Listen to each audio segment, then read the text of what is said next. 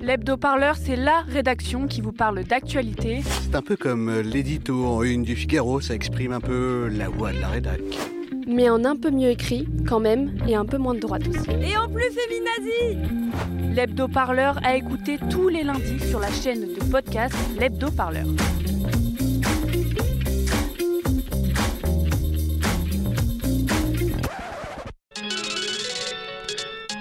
Radio Radio Parleur, le son de toutes les luttes.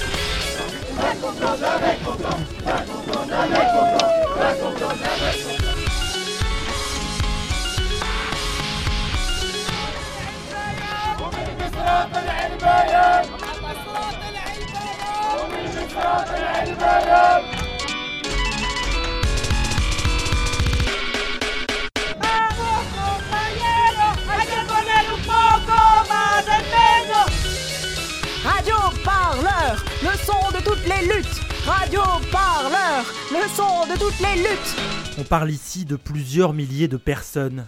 Des femmes, des hommes qui ont pris le chemin de l'exil, fui la guerre, la famine, un avenir impossible pour tenter leur chance, accomplir leur rêve d'une vie meilleure. Ces personnes, dans les médias, nous les appelons trop souvent des migrants. Arrivés en France, ils et elles se retrouvent par centaines dans des camps, des squats, des foyers. Un objectif pour beaucoup, c'est le Royaume-Uni, où les attendent une famille, des proches. Mais le passage de la Manche n'a jamais été aussi contrôlé, et les voici bloqués dans le nord de la France, à Calais et dans sa région. La France, justement, elle ne leur offre rien, ou presque rien. Quelques droits, trop souvent oubliés, une kafkaïenne procédure de demande d'asile, un accueil de merde, comme l'avaient tagué des militantes et militants sur les murs de plusieurs ministères à l'automne dernier. Le résultat de cette politique, ce sont des conditions de vie indignes, une réalité encore accentuée par la pandémie de coronavirus. Face à cela, de nombreuses associations, de nombreux collectifs se mobilisent, réalisent ce que l'État refuse obstinément de faire, aider, protéger, nourrir. Aujourd'hui, dans votre émission hebdomadaire du confinement, on vous propose de faire le point sur la situation avec l'un de ceux qui s'engagent pour soutenir ces personnes exilées. Et pour commencer, je vous propose d'écouter un maraudeur, un homme qui parcourt nos montagnes pour sauver des personnes migrantes de la mort dans le froid et la neige.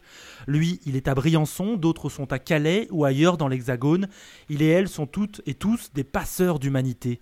Et notre journaliste Marguerite Delassa a accompagné plusieurs d'entre eux cet hiver au cœur des Alpes. Euh, je m'appelle Didier Bruna-Rosso. Euh, je fais des maraudes depuis à peu près 4 ans. Qu'est-ce qui t'a poussé à, à commencer à faire des maraudes dans les Alpes Alors, en fait, euh, j'ai une copine qui est accompagnée sur sa montagne et qui a travaillé dans la Roya. Et qui est- c'était il y a 4-5 ans. Et quand elle est rentrée, elle m'a décrit ce qui se passait, notamment au niveau de la militarisation de la frontière. Et elle m'a dit ils vont plus passer en bas, ils vont passer ici. Moi, j'ai pas mal voyagé avant et j'ai toujours été tellement bien accueilli partout que je comprends pas qu'on n'accueille pas les gens ici. C'est vrai, ça, je peux pas le comprendre. C'est pour ça que je fais des maraudes, en fait. C'est une super belle expérience parce que c'est beaucoup de belles rencontres avec des gens super riches en maraude et aussi avec des gens qui ont traversé des épreuves pas possibles, donc les migrants. Et on se dit que ben, notre terre est. C'est quand même bizarre. Suivant où tu es né, tu n'as pas, les mêmes chances. Et donc, bah, ça fait juste plaisir de venir quand, tu trouves quelqu'un dans la montagne, ben, tu es content de l'aider. C'est vrai que c'est au départ, c'est, parce que c'était là. C'est parce que c'était à 10 km de chez, nous, chez moi. Les migrants, je ne m'en serais pas occupé s'il aurait fallu faire euh, 300 km pour, euh, pour les aider. Je pense que je m'en serais pas soucié. Mais là, je ne pouvais pas supporter qu'il y ait des gens qui meurent en montagne ou qu'il y ait des problèmes en montagne parce que ils étaient obligés de passer par la montagne plutôt que par la route. C'est juste ça, en fait. Le témoignage de Didier qui va régulièrement sauver des personnes exilées qui tentent de traverser entre l'Italie et la France. Une traversée aujourd'hui impossible avec la pandémie et la fermeture de la frontière.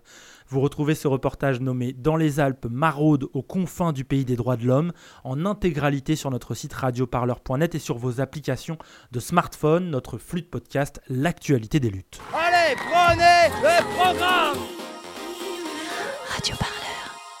Yann Manzi, bonjour. Bonjour. Alors vous êtes euh, cofondateur de l'association humanitaire Utopia 56 Et je refais un peu l'histoire rapidement de cette association pour nos auditeurs. Alors votre asso est lancé le 15 janvier 2016, c'est à Lorient, dans le Morbihan, et elle est devenue en moins de 5 ans l'un des soutiens majeurs des personnes exilées présentes sur le territoire français.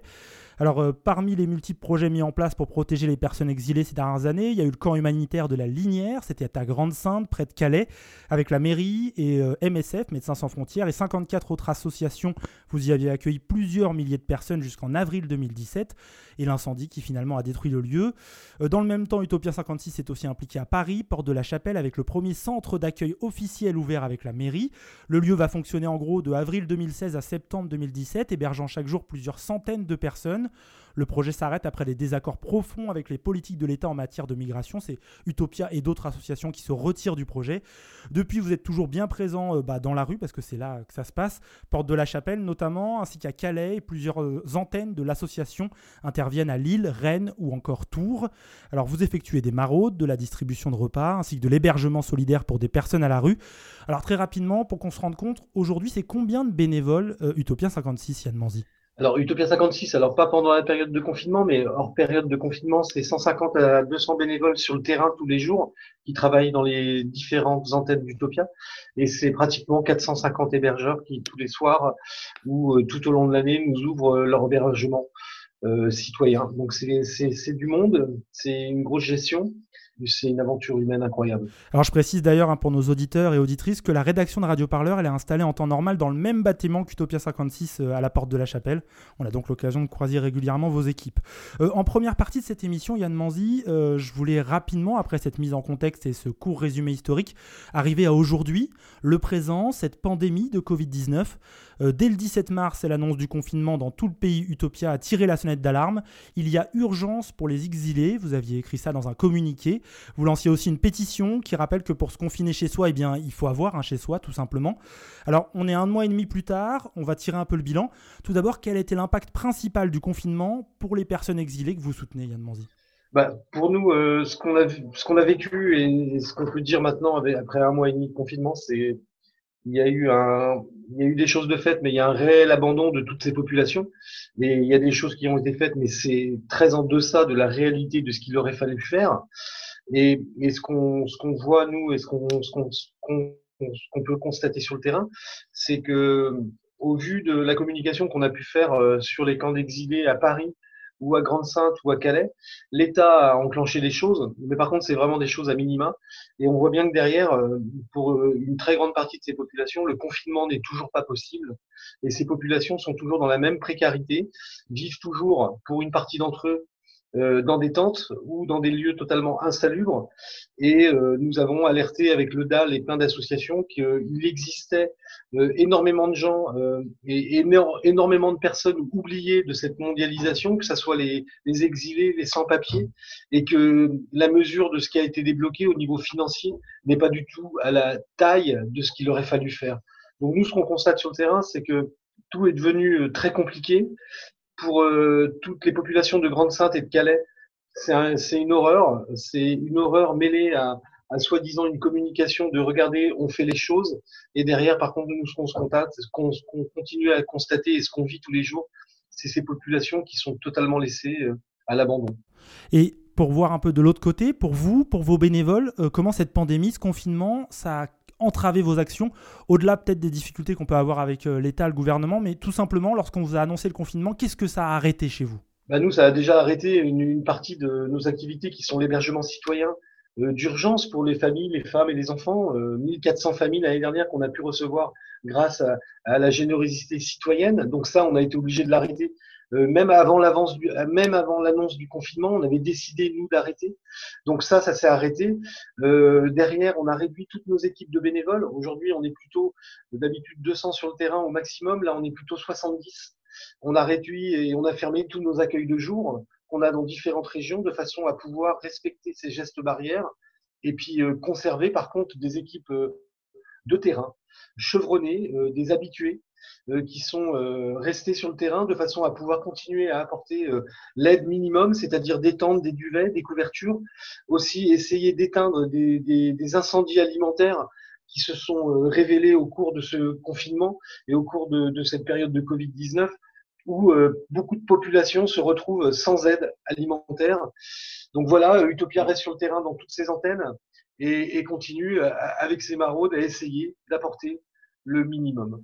On va l'évoquer justement ces situations à Calais et notamment à Paris à Porte de la Chapelle. Mais d'abord, euh, je voulais faire un point. Ce confinement, c'est aussi la mise à l'arrêt complet des procédures de demande d'asile, euh, particulièrement en Ile-de-France. Oui, c'est ce qu'on peut constater, mais c'est pas qu'en Ile-de-France, c'est aussi euh, dans plusieurs régions de France. C'est pour ça qu'on a saisi et on a fait un référé devant l'État pour dire que pendant cette période de Covid, les populations doivent quand même pouvoir accéder à leur demande d'asile, tout simplement pour avoir les conditions matérielles d'accueil nécessaire, euh, c'est-à-dire un minimum d'argent, une couverture médicale et éventuellement, euh, pendant cette période, euh, ce qui, le droit qu'ils ont, c'est un hébergement. Donc que ces portes restent ouvertes on a gagné en référé et l'État vient de faire appel de cette décision. Parce qu'il faut le dire, hein, c'est très pratique, tout simplement. Euh, L'Office français de l'immigration et de l'intégration, par exemple en Ile-de-France, a suspendu sa plateforme téléphonique qui normalement prend les rendez-vous, donc impossible, et les guichets de préfecture sont carrément fermés. C'est ça, donc ça veut dire que toutes les personnes qui sont euh, dans une demande d'asile, qui pourraient avoir une protection, une mise à l'abri, ne peuvent pas accéder à tous ces dispositifs, ce qui est totalement illégal en fait. Et c'est pour ça que Utopia et beaucoup d'associations euh, sur Paris ont saisi euh, le juge des référés pour essayer de faire en sorte que ces dispositifs qui font partie des droits fondamentaux en fait de toutes ces populations puissent être réouverts de façon à ce que ces populations puissent accéder aux droits minimums auxquels ils ont droit. Et aujourd'hui, ce qu'on constate, eh ben, c'est que l'État fait appel de cette décision. Euh, le juge des référés a, a, acté en notre faveur. Et ce qu'on voit, c'est que l'État, derrière, continue et fait appel de cette décision alors qu'en fait, elle devrait être logique. Et au final, on, voit qu'il y a encore une obstruction de l'État qui, fait que bah, ça bloque encore. quoi. Et l'argument de l'État, c'est quoi? C'est l'impossibilité matérielle de réouvrir ces préfectures? De respecter les conditions sanitaires, par exemple? Non, non, alors après, bon, ça c'est ce que moi je pense, mais ces conditions d'accueil de, ces populations exilées depuis des années, bah en fait, continue. Euh, on est toujours dans cette politique de non-accueil, de continuer à mettre des bâtons dans les roues pour toutes ces populations. Je sais très bien que cette période de Covid-19 est très compliquée à gérer. Par contre, il y a des droits fondamentaux pour nos populations, pour nous Français, mais il y a aussi des droits pour toutes ces populations étrangères. Et le droit doit s'appliquer pour tout le monde dans cette démocratie. Euh, liberté, égalité fraternité, bah, c'est pour tout le monde pareil en fait. Et ces populations ont des droits. Et ce qu'on essaye de faire, nous, euh, avec d'autres associations, c'est faire en sorte que ces droits, qui soient sur un bout de papier, eh ben, ils soient réellement appliqués. Et ce qu'on constate et depuis cinq ans qu'on est sur le terrain, nous, ce qu'on constate, c'est qu'il y a des droits. Par contre, ils ne sont pas respectés. Ils ne sont pas respectés par nos, par nos dirigeants politiques. Ça veut dire quoi par respecter Ils sont ignorés? Bah, Ils sont ignorés, ils sont bafoués. Euh, on, peut, on peut imaginer que nous, ce qu'on vit depuis cinq ans, c'est ni plus ni moins que euh, les droits de l'homme et les droits des enfants qui sont saccagés en fait. Euh, on les piétine, on, on, c'est qu'un bout de papier. Par contre, derrière, il faut que le monde associatif se batte pour faire respecter eh ben, ces droits qui ont été euh, écrits euh, par tous ces êtres humains qui ont fait partie de ce monde et qui, à un moment donné, ben, ces droits de l'homme, euh, il faut se battre en permanence dans notre pays aujourd'hui pour faire en sorte que ces populations puissent avoir à manger, à boire, de l'eau, parce qu'au final, si on se bat pas, eh ben, Alors Yann Mandy, on va partir maintenant pour euh, Calais. C'est la deuxième partie un peu de cet entretien qu'on souhaitait avoir avec vous sur Radio Parleur. Euh, dans toute la France, des personnes exilées sont concernées par la situation que vous êtes en train de décrire, mais il y a deux lieux qui retiennent particulièrement votre attention. C'est Calais dans le nord et sa jungle, malheureusement bien connue depuis de nombreuses années maintenant, et Paris, la porte de la Chapelle et l'avenue du président Wilson à Saint-Denis et la porte d'Aubervilliers aussi, juste de l'autre côté du périphérique. Alors on va commencer par Calais. On écoute un extrait d'un reportage de France 24 diffusé le 6 avril dernier. Leur confinement, c'est tente contre tente. Des familles entassées par centaines, avec une hygiène rudimentaire. Ici à Grande-Sainte, il y a déjà eu un cas de coronavirus. Certains redoutent une propagation rapide. C'est trop dangereux. Le virus risque de se répandre très vite ici. Le seul point d'eau pour boire et se laver, ce bidon.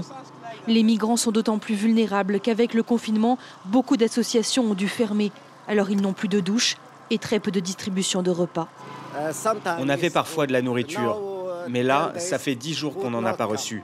Tout est fermé. Il n'y a vraiment pas assez parce que toutes ces personnes ont besoin de se laver les mains ici. Enfin, vraiment, on ne peut pas emmener assez d'eau pour tout le monde. C'est pas possible. L'inquiétude est grande aussi 40 km plus loin, à Calais. Dans ces tentes plantées ici et là le long des routes, deux cas de Covid-19 ont été diagnostiqués. Des consultations médicales ont bien lieu trois fois par semaine, mais appliquer les gestes barrières semble impossible. Même si on essaye d'éviter de se toucher les uns les autres, vous voyez comment tout le monde se tient serré dans cette file On ne peut pas, on n'a rien pour se protéger ici. Rien. La préfecture a commencé vendredi à mettre à l'abri une centaine de migrants sur la base du volontariat. Mohamed est arrivé il y a quelques semaines de Syrie. Comme beaucoup, il refuse pour l'instant de quitter le campement. Je préfère rester ici parce que je veux aller en Angleterre. Dans un hébergement, je ne pourrais même pas essayer. La préfecture se donne deux semaines pour évacuer progressivement dans des hébergements les centaines de migrants qui vivent toujours dans ces conditions précaires. Les autorités n'excluent pas de recourir à la contrainte. Le seul responsable de cette affaire, c'est moi. Qu'ils viennent le chercher. Radio Parleur, le média qui vous parle des luttes et qui vous en parle bien. Eh ben, on n'est pas sorti du sable un extrait de ce reportage de la chaîne de télévision France 24 à Grande-Sainte et à Calais. Yann Manzi, c'est un son qu'on vient d'entendre qui pose la plupart des enjeux en cours à Calais et dans les communes proches. Depuis de nombreuses années, bah, des personnes exilées sont bloquées là-bas. Elles tentent régulièrement de passer au Royaume-Uni. Euh, la situation que raconte euh, ce reportage, c'est des familles dans des tentes, des problèmes d'accès à la nourriture, à l'eau. Elle est bien antérieure à la pandémie, cette situation, mais on a l'impression que le Covid vient s'ajouter à une situation qui est déjà un drame humanitaire pour l'État français. Bah, c'est tout à fait ça. C'est déjà un drame humanitaire depuis, euh, depuis des dizaines d'années à Calais. Euh, tant que l'Angleterre sera là, bah, il y aura toujours des gens qui essaieront euh, clandestinement de l'atteindre. C'est un fait, c'est comme ça. Et par contre, ce qu'on peut dire de, ce qu'on peut dire de, de, cette situation calaisienne, c'est que c'est totalement ubuesque. J'ai l'impression que le droit français à Calais n'existe pas. Le droit, de, le droit de vivre dignement comme un être humain à Calais et à Grande-Sainte c'est quelque chose d'incroyable en fait. Et, je pense que dans, cette région du Nord, euh, on peut imaginer que c'est un laboratoire de, cette politique de non-accueil qu'on met en place et qu'après on va décliner sur tout le territoire. On a pu le voir euh, dans différentes expériences euh, de ce qu'ils ont fait à Calais et qu'ils essayent de faire sur d'autres territoires. C'est ce qu'on vit aussi entre Calais et Paris aujourd'hui, le harcèlement de ces populations qui vivent en tente, qui sont harcelées tous les jours, avec des violences policières.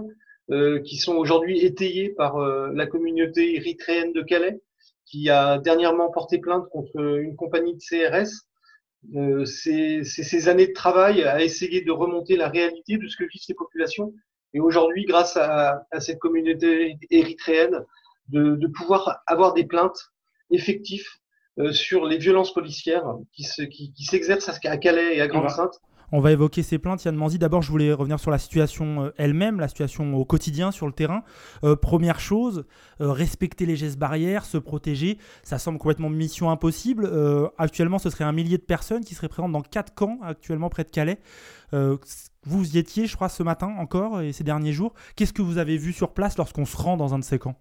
Déjà, euh, c'est toujours euh, depuis, depuis des années entre Calais, euh, à Calais et à Grande-Sainte, c'est toujours aussi la guerre des chiffres entre le nombre de personnes qui sont sur le territoire de Calais et de Grande-Sainte. à Calais, les associatifs disent qu'il y a entre 1000 et 1200 personnes, et la préfecture dit qu'il y a entre 5 et 700 personnes. L'État vient de mettre en place des dispositifs à cause et, et grâce, je pense, au travail des associatifs de terrain depuis le 5 mars d'alerter l'État sur le fait qu'il faut faire quelque chose pour ces populations qui font partie des populations les plus vulnérables. Euh, L'État a mis 300 personnes à l'abri, donc euh, normalement il resterait 300 personnes à Calais. Je peux vous assurer qu'il y a plein de médias qui viennent aujourd'hui à Calais et qui se rendent compte qu'il reste que beaucoup plus de 300 personnes à Calais. Il reste 800 à 900 personnes.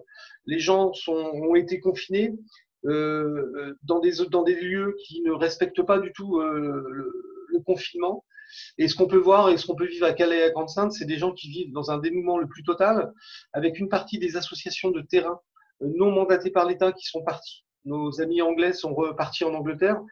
Une manque, un manque alimentaire euh, et derrière un harcèlement policier et des démantèlements permanents mmh. tous les jours. Euh, et depuis le début du Covid, on est à plus de 70 évacuations de ces populations qu'on fait bouger, qu'on chasse, euh, derrière, il y a des arrestations. En clair, euh, en plus du Covid, euh, ces populations qui ne peuvent pas se confiner et qui aimeraient se confiner, pour une partie d'entre elles, eh ben, se retrouvent en plus harcelées encore plus que d'habitude, avec en plus une intimidation et 25 verbalisations pour les équipes d'Utopia et en plus des gardes à vue qui commencent. Yann Manzi, on va détailler tout ça. Je vais d'abord revenir sur la désorganisation des associations. Vous en avez parlé avec les associations du Royaume-Uni. Euh, moi, j'ai un exemple avec le Secours catholique. Il accueillait chaque après-midi entre 250 et 300 personnes dans un local chauffé. Il a dû fermer ses portes. Une raison simple la plupart des bénévoles ont en fait plus de 70 ans et sont donc particulièrement exposés au coronavirus. Ces aides assurées par des associations, elles n'ont pas été remplacées sur le terrain? Non, elles n'ont pas été remplacées et, c'est bien ça la difficulté, c'est que en plus de ce que fait l'État sur le terrain, qui ne suffit pas et loin de là, euh, il y a des associations qui sont là toute l'année depuis cinq ans et qui ont distribué des millions de repas chauds tous les jours. Aujourd'hui à Calais, euh, les, exilés mangent un sandwich par jour, euh, un morceau de fromage, une pomme, une bouteille d'eau, un petit un café le matin ou un thé, un bout de pain et voilà ce qu'ils mangent c'est les populations qui vivent dehors dans des conditions sanitaires déplorables. Donc, on a été obligé de, pallier à ce manque en organisant une distribution alimentaire pour 1500 personnes de denrées cuisinables. On distribue aussi du bois de façon à ce que les populations puissent cuisiner. Et voilà comment on répond encore à un manque de l'État. L'État, justement, Yann Manzi, euh, la préfecture, elle a annoncé début avril avoir commencé des mises à l'abri. Alors, je mets des guillemets sur cette expression, elle est couramment utilisée par les autorités. Hein. sur la base du volontariat, ces mises à l'abri. Ça fait quasiment un mois. Et cette annonce, quand on regarde les images, quand on voit ce qui revient de Calais, ça semble avoir concerné très peu de personnes. Est-ce que les choses pourraient s'accélérer quand même dans les prochains jours pour ces mises à l'abri ou ça reste anecdotique? Non, je pense que nous, ce qu'on vit, euh, c'est la réalité d'associatifs de, terrain qui disent Mais qu'est-ce que vous allez faire? De, bouger des médias qui viennent voir, que l'État, du coup, est obligé de faire les choses. Et derrière, l'État fait les choses à minima pour dire, regardez, on est en train de faire. La réalité, c'est qu'il y a 10% de fait, 90% à faire. C'est vraiment pour dire, on fait quelque chose. C'est pas pour prendre la chose en main. Non, non, pour moi, c'est de la com. Et ce gouvernement est assez doué sur la com. Par contre, dans la réalité des faits, la politique de non-accueil mise en place à Calais et à Grande-Sainte continue, s'accentue et dans cette période de Covid où on aurait pu imaginer euh, faire une trêve et tous se mettre la main dans la main pour pouvoir avancer comme l'a demandé notre président, et eh ben aujourd'hui, nous, ce qu'on voit, c'est que c'est des bénévoles qui sont arrêtés, qui sont mis en garde à vue pour empêcher l'action de terrain. Donc c'est totalement incohérent. À Calais, j'ai l'impression que les gens euh, qui gèrent ce problème de la migration sont totalement fous. Et, on est dans une machine euh, de harcèlement, de cassage de personnes au niveau mental. C'est un truc de dingue en fait. Yann Manzi, cette répression qui touche vos bénévoles, vous avez commencé à l'évoquer euh, tout à l'heure. C'est des amendes d'abord, des amendes pour rupture du confinement, euh, au moins 18 qui étaient recensées par Utopia 56, euh, en tout cas sur les réseaux sociaux. Et il y aurait aussi dernièrement eu 8 heures de garde à vue, c'est ça que vous m'avez expliqué quand on préparait cet entretien? Oui, c'est ça. C'est alors depuis on est à 23 ou 25 soi-disant amendes. Donc c'est à chaque fois pour rupture du confinement, pas d'attestation, etc. C'est rupture du confinement et c'est aussi une note par mail du préfet qui dit aux associations non mandatées par l'État. Aujourd'hui, nous allons vous mettre un cadre de travail avec des horaires précis. Vous ne pouvez plus aller sur les lieux de démantèlement, vous ne pouvez plus être ceci. Voilà, en fait, il nous met un cadre. Il faut y être, par exemple, de, 10h à 16h, quelque chose comme ça? Non, de 8h du matin à 8h du soir. Et, ne plus pouvoir intervenir la nuit sur les urgences que peuvent vivre ces populations. Une sorte de couvre-feu qui vous est imposé, quoi. Un couvre-feu qui nous a imposé, qui n'est imposé qu'à nos associations à nous, euh, qui, est d'après moi pas du, tout légal, en fait. Euh, et derrière de nous intimider et de nous verbaliser parce qu'on ne respectons pas le cadre dans lequel euh, la préfecture nous a dit de nous mettre. Nous restons, nous, actifs sur le terrain et le vendredi dernier, euh, sur un démantèlement forcé à Grande-Sainte, quatre bénévoles de Utopia ont été arrêtés et mis en garde à vue pendant huit heures, tout simplement pour qu'on soit pas là pendant ce qui se passait et enlever les yeux des citoyens du terrain parce que notre association, euh, bien sûr, son travail fait partie aussi de documenter la réalité de ce qui se passe euh, sur les territoires où vivent ces populations d'exilés, où on a sorti aujourd'hui des vidéos et, la réalité de ce qui s'est passé sur ce démantèlement, de façon à pouvoir vous faire remonter une information et vous dire, il il y a un discours, mais il y a aussi une réalité voilà, nous, on vous montre simplement des images. Je voulais venir à ces personnes érythréennes qui ont porté plainte contre une compagnie de CRS. Cinq personnes qui ont d'abord publié une lettre ouverte euh, sur euh, vos réseaux sociaux. Euh, ils ont porté plainte pour des gazages et des passages à tabac faits par une compagnie de CRS qui leur aurait été infligé. Ça aurait été apparemment fin mars d'après eux. Ils ont également emmené des gens avec eux dans des endroits éloignés de Calais, les ont frappés jusqu'à ce qu'ils perdent connaissance. C'est ce qu'écrivent ces Érythréens, ces personnes venues d'Érythrée. Où en est-on de ces violences policières actuellement et de cette plainte? Alors les violences policières, et je, vais mettre un bémol là-dessus, bien sûr que ça ne concerne pas toutes les compagnies de police, et c'est important de le dire, il y a aussi des gens qui font un travail, qui ont des ordres, mais il y a des gens qui sont aussi dans une violence incroyable. Et on a eu depuis des années dans, dans le passé plusieurs compagnies de CRS qui sont venues s'amuser à Calais. Et pour moi, il y a des choses incroyables qui se passent à Calais qu'on n'arrive jamais à documenter parce que les gens ont peur de porter plainte. Vous dites s'amuser à Calais, Yann Manzi, ça veut dire quoi s'amuser à Calais pour un, représentant de la loi? Dans notre pays, euh, on a un nationalisme qui, monte et il, fait, il est aussi présent dans les, dans les forces de l'ordre. Et derrière, bah, il y en a, ils s'amusent de venir à Calais, je pense. Et la compagnie numéro 8 qui a été citée par les Érythréens, c'est tout simplement euh, incroyable. Mais c'est ce qu'on vit, nous, depuis des années, mais qu'on n'arrive pas à, à prouver parce qu'à chaque fois, la préfecture ou euh, les procureurs nous disent mais vous n'avez pas de preuves. Aujourd'hui, il y a une communauté qui dit stop. Ils ont saisi les GPN, on les aide à, faire tout ce travail administratif. On leur mhm. donne accès à des avocats pour qu'ils puissent avoir la parole et, de façon à ce qu'une chose se passe à Calais demain, qu'on arrête la violence. Ces populations qui ont vécu des violences extrêmes pendant tout leur parcours subissent à Calais, à Grande-Sainte et dans plein de régions de France des sévices incroyables. Nous, nous en sommes les témoins. Euh, nous avons du mal à le prouver, mais par contre, le temps nous finira par nous emmener vers pouvoir le prouver. C'est ça aussi notre travail. Et, c'est important qu'aujourd'hui, ces, ces Érythréens aient pu dire avec leurs mots, avec leurs mots à eux, la réalité de ce qu'est aussi une partie de leur quotidien à Calais et à Grande-Sainte. Ils ont donc fait un signalement à l'IGPN, qui est l'inspection générale de la police euh, nationale. On va quitter maintenant Calais, Yann Manzi, pour parler rapidement de Paris. Plusieurs milliers de personnes sont présentes depuis de longs mois dans le nord de la capitale, en particulier les portes de la Chapelle et les portes d'Aubervilliers.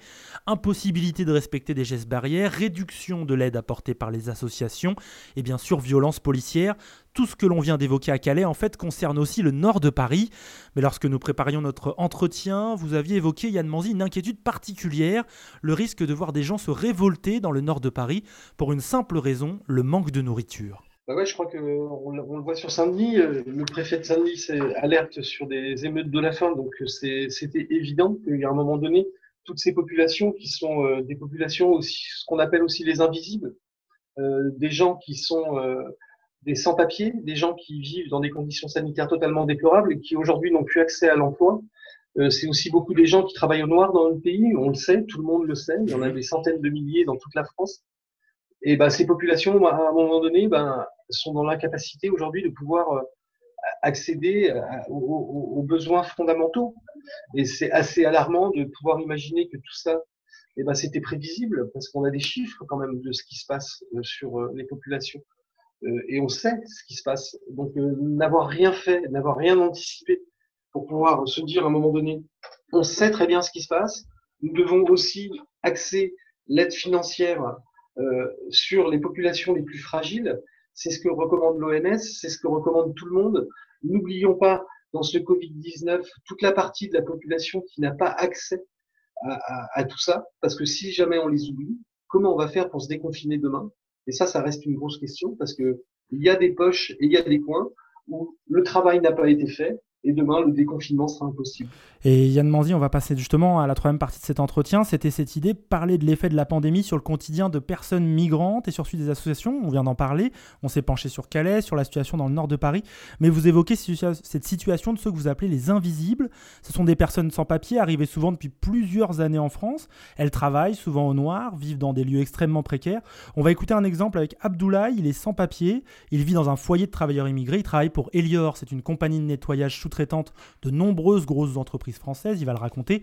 Notre journaliste Sarah Beladi l'a rencontré en décembre dernier lors d'une manifestation des Gilets Noirs. C'est un collectif qui lutte pour les droits des travailleurs sans papier. Tous les métros, tous les, quais, de, tout, tout, tout, ils sont faits par des immigrés sans papier, tout le monde le voit. Parce que le travail qu'il fait ce matin, de, 5h du matin jusqu'à 20h souvent, ils savent, il y a certains boulots, il n'y a que des sans-papiers qui le font. Ils savent, le contrôle, si, ça existe, mais ça existe que peu de cas pas euh, contre de grandes entreprises comme Elior, c'est pour qu'ils exploitent les gens à visage découvert et ils savent les payer souvent. Ils hein. savent les payer. Et voilà, parce que moi j'avais travaillé depuis le mois de décembre, euh, depuis le 24 décembre 2018, j'ai eu mon paye que mois de juillet à Elior. Depuis décembre jusqu'à juillet, je n'avais pas été payé. Ils s'en foutent des codes de travail, ils s'en foutent de la loi, mais la loi aussi les protège parce qu'ils sont à 7 cm d'impunité vers les gens. Parce qu'on te menace, quand tu es un sans-papier, tu es employé sans-papier, si tu ne le payes pas Et s'il demande ses droits, tu, refuses de le donner, tu les menaces des, de, de représailles de police. Donc voilà.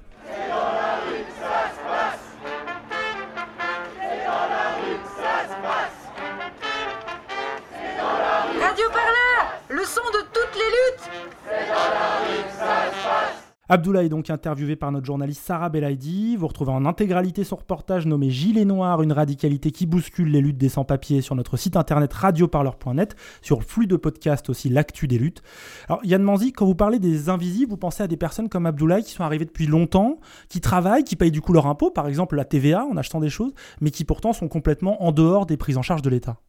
Ah c'est ce qu'on appelle des sans-papiers. Par contre, ils sont là, ils sont bien là, et ils sont plusieurs centaines de milliers en France. Tout le monde le sait. C'est, un secret de polichinelle. C'est ceux qu'on fait croire qu'on va renvoyer, mais qu'on renvoie pas. Ils sont présents.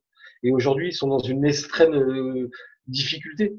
Il faudrait en France pouvoir imaginer euh, se dire euh, les vérités et se dire on régularise toutes ces populations en masse parce qu'il serait temps de pouvoir imaginer aussi que c'est eux qui font tourner notre pays. C'est eux, les petites mains, c'est eux qui se lèvent aussi le matin, qui n'ont pas de possibilité de confinement et qui vivent aujourd'hui quelque chose d'assez dramatique parce que c'est les populations les plus sensibles et aujourd'hui elles sont frappées de plein fouet par ce qui se passe. Qu'est-ce qui les touche particulièrement, Yann Manzi, avec ce confinement et cette pandémie? Bah, C'est la fin du travail au noir en fait, donc c'est la fin des, des, du travail comme on l'entendait où, où en France on sait très bien qu'on peut travailler aussi avec les papiers de quelqu'un d'autre et puis avoir un salaire et se débrouiller. C'est aussi comme ça que ça se passe, c'est la réalité. Et ben aujourd'hui, toutes ces populations sont à l'arrêt, sauf qu'elles sont pas identifiées dans aucun système, dans aucun dispositif. Le lien est très compliqué à faire. C'est les oubliés de la mondialisation, c'est des gens qui vivent, et on a pu, et, et on le sait, euh, qui vivent des fois par centaines, dans quelques centaines de mètres carrés, et qui ne, pour eux, le confinement est impossible. Pour eux, c'est aussi euh, avoir accès même à des médecins. C'est des gens qui ont aussi peur euh, de la police, donc pour eux, sortir est très compliqué. C'est vraiment les oubliés du confinement. C'est tous les invisibles. On parle de personnes qui vivent dans des squats, je pense au squat des Barras par exemple, à Montreuil qui est assez connu, des personnes qui vivent en foyer de travailleurs migrants aussi. Euh, ces gens-là vivent souvent dans des espaces très réduits. Ce que vous dites, c'est que le confinement, on pense normal pour tout le monde, mais c'est d'abord un luxe. Ben c'est ça, c'est d'abord un luxe et c'est pour ça que c'est assez dramatique euh, de voir euh, bien sûr, euh, l'État euh, sauver l'économie et, et, mettre des centaines et des milliers de milliards pour sauver notre économie, et derrière euh, avoir des miettes pour toutes ces populations qui sont les oubliés de la société. Bah, c'est dramatique parce que c'est tous ensemble qu'on doit pouvoir imaginer le futur et que si on oublie une partie des plus vulnérables, les choses ne marcheront pas. Donc moi, je, je, je trouve dramatique de voir les quelques centaines de millions qui ont été mis pour sauver toutes ces populations et aider à faire soi-disant quelque chose. On est à des kilomètres et à des années-lumière de la réalité de ce qu'il aurait fallu faire. Ça fait un mois et demi et toutes ces populations, pour une grande partie d'entre elles, elles continuent à ne pas vivre le confinement. Et vous évoquiez du coup la possibilité, l'envie que vous aviez d'une régularisation massive euh, de ces personnes sans papier. Euh, pour dire, la dernière régularisation massive en France, c'était 2006. Nicolas Sarkozy était alors ministre de l'Intérieur. Ça fait presque 15 ans. Tout d'abord, qu'est-ce que ça permettrait pour ces personnes actuellement sans papier euh, d'être régularisées? Ça leur permettrait d'entrer dans quel type de dispositif? Bah, ça permettrait déjà de vivre dans une vérité et puis de dire que toutes ces populations, euh, bien sûr, euh, de clouer le bec du Front National et de dire de toute façon ces populations on ne pourra pas les renvoyer. Puis en plus, ça travaille, elles font partie de la richesse de notre pays. Donc on va changer le, le comment dire, le logiciel de pensée d'accueil de toutes ces populations. Ça permettrait peut-être de se dire nous allons euh, lutter contre la montée du nationalisme qui se sert de toutes ces populations pour pouvoir euh, graviter et obtenir euh, des scores incroyables. changer de logiciel en fait et de dire euh, ces populations sont chez nous, euh, elles sont là, elles participent à la société. Pour une très grande partie d'entre elles, elles travaillent, elles n'ont pas les mêmes droits que nous, c'est pas normal. Le monde d'hier, c'est fini. On va changer les choses et il faut les changer en fait. Et c'est ça qu'il faut pouvoir imaginer, c'est que demain, euh, toutes ces populations invisibles doivent devenir visibles. c'est le mouvement des Gilets Noirs qui aujourd'hui revendique des actions incroyables euh, et ben ouais, il est temps en fait de pouvoir regarder les choses en face et d'imaginer que cette richesse de notre pays, c'est aussi tout le monde qui participe en fait, et que on arrête de cliver les gens et on fait reculer le Front National avec des politiques agressifs contre le Front National et pas collaboratrices du Front National. Je signale d'ailleurs que cette proposition, qui est parfois classée euh, à tort sans doute à l'extrême gauche ou de gauche, est aussi portée actuellement par une vingtaine de députés membres de la République en marche qui ont demandé euh, une régularisation, pour l'instant euh, sans résultat par rapport au gouvernement. enfin, dernière question, Yann Manzi, on, nous enregistrons cet entretien mardi 28 avril. cet après-midi, le Premier ministre Édouard Philippe a un peu précisé les contours d'un premier déconfinement le 11 mai prochain, à partir du 11 mai prochain. Il a notamment annoncé le prolongement de l'état d'urgence sanitaire et des modalités de déconfinement qui vont être différentes selon les taux de contamination de chaque département. Il faut suivre. Euh, il n'a pas évoqué du tout la question des personnes migrantes. Euh, c'est sans doute des questions qui vont venir après.